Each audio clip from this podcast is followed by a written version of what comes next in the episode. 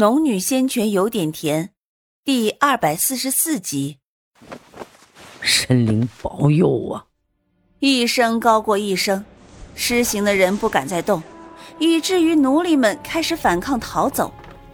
英族首领一见这情况，当即一拍长桌，厉声道：“通通给我丢进铁笼，喂我的神鹰！”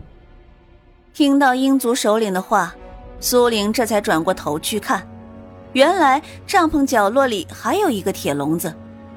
那铁笼子里有几只体型庞大的鹰，那些鹰身上有灵气波动，显然已经不是凡物，而是妖物。鹰族首领下令之后，便有人打开了铁笼，顺手抓起离得最近的一个五六岁大的孩子，丢进了铁笼。那些鹰一见有食物送上门，纷纷发出尖啸的声音，显得极为兴奋。苏玲直到此时才知道。这些英族人究竟有多凶狠残忍？难怪能与狼族相当，都是些豺狼野兽之心。他立马散发出强大的灵气威压，那些妖物本来极为兴奋，纷纷扑上来想要抢食。可就在尖利的鸟喙快要啄到小孩的身体时，猛然退了回去，兴奋的尖笑声也变得有些断断续续。小孩被吓得失声大哭，他的母亲几乎吓破了胆，这时才回过神来，痛苦着想要爬过去，却被那些英族男人架住。连翻出了两次异常，英族首领终于忍不住站起身来，再次下令：“用刀斩杀，通通杀掉！”是。英族男人们纷纷应声，接连拔出刀斩向最近的奴隶。可是就在这时，时间仿佛停止下来，那些奴隶们却没有任何事情。他们看到一点点朝自己靠近的刀，虽然惊异，不知道怎么回事，但还是快速的让到一旁，并朝着帐篷外夺路而去。直到帐篷里无碍的奴隶都走完，苏玲才用法术打开了铁笼，又用灵气恢复了那个遭受炮烙之刑的男人的伤势。男人从地上爬起来，看着房中的奴隶，只剩下那个腿受了重伤的女人和那个逃出铁笼的小孩。他顿了一下，见所有人的动作好像都比他慢了许多，他快速跑到他们母子身边，把孩子一下抱起来，扶着女人慢慢的走出了房间。苏玲看到那个男人，吓得脸色雪白，满脸是汗。也许他也是害怕这些人突然正常，自己将会死无葬身之地。可是他还是选择了留下来，把俩母子救走。苏玲多看了那个青年男子一眼，方才收回视线，只等所有人都离开了鹰族，苏玲才收起魂蝶。鹰族众人根本不知道怎么回事，这一刀挥下去，所有的目标都不见了。首领。这有人惊骇的瞪大了眼睛，问不出一句完整的话来。鹰族首领也一下坐回去，心中也同样惊异着刚刚的事情。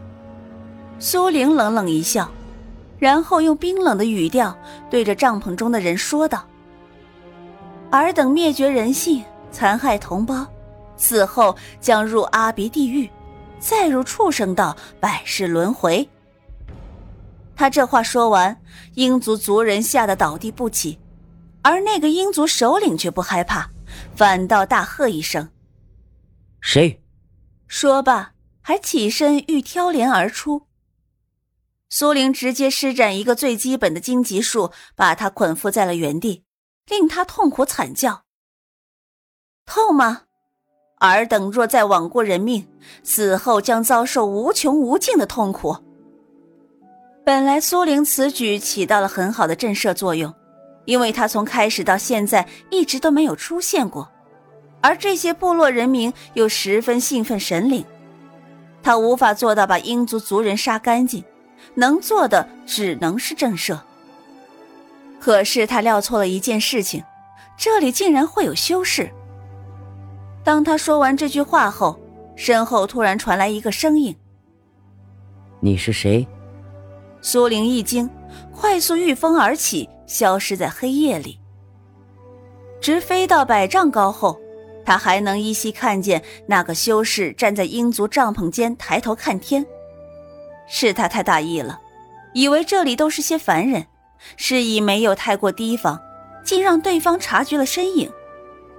虽然这不是什么大事，那个修士也只不过是筑基期而已。可是让鹰族人发现了自己，那对他们的震慑就会降低效果。离开鹰族后，苏玲乘着小红振翅而飞，那些逃走的人数十人，分成了数波，散落在丛林里；而那些追出来的鹰族人，也只能分成数队人马去追。他坐在小红背上，大致比对了一下距离及方向。除了最后逃出的三人很有可能被找到外，其余人都已经离开了危险范围。此时，最后离开的那个男人一面跑一面朝后看着，明明惊慌到了极点，可他始终没有扔下那对母子。不得不说，这男子的善心打动了苏玲，他默默地看了三人许久，直到那女人跑不动了，跌倒在地。孩子也被摔倒了，哇的一声大哭起来。男子没扶住，女子跌倒，他还受惯性动作朝前迈了几步。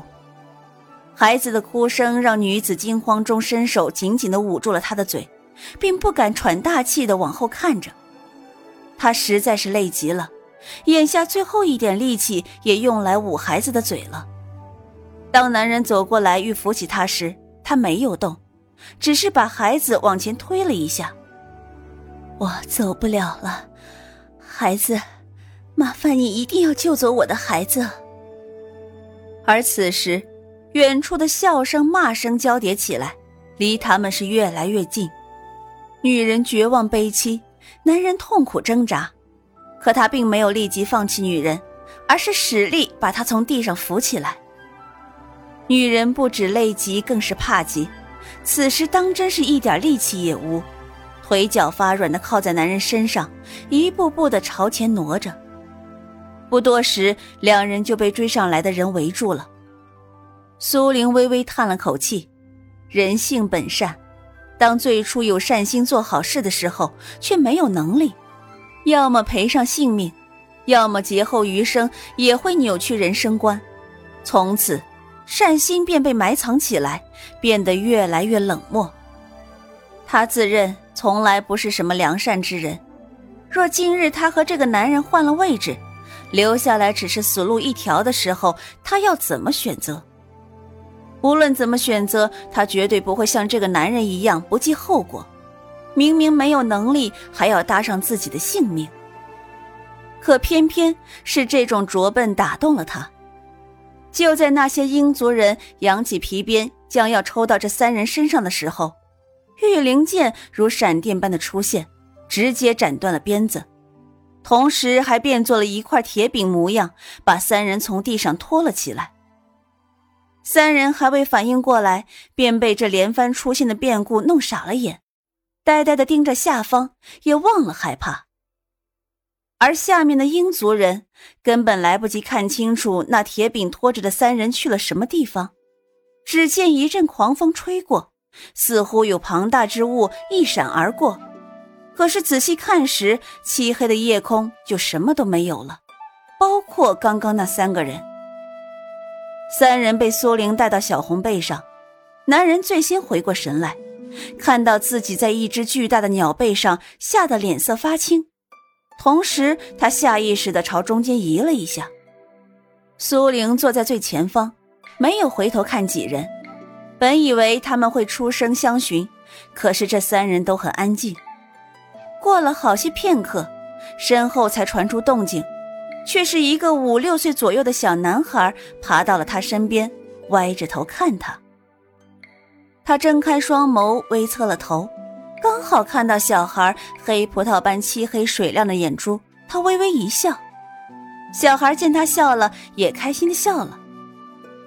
姐姐，我们这是在天上飞吗？小男孩的母亲见此，吓得赶紧唤道：“萨洛，快回来！”可是这个叫萨鲁的小男孩玩心正起，并不听母亲的召唤。那个女子今日连番遭受惊吓，这会儿虽然是苏玲救了他们，但在他心中，对方是神仙一样的人物，轻易可是不能冒犯的。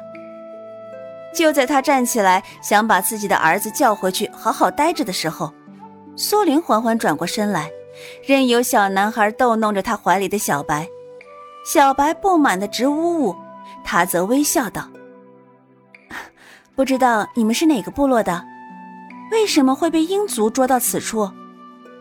女子定了定神，先答：“我哥哥是庞色部落首领身边的护卫，我带着萨鲁一起去部落外的琼色河看我丈夫，却没想到被鹰族的人捉了去。”说到这里，还余悸未消。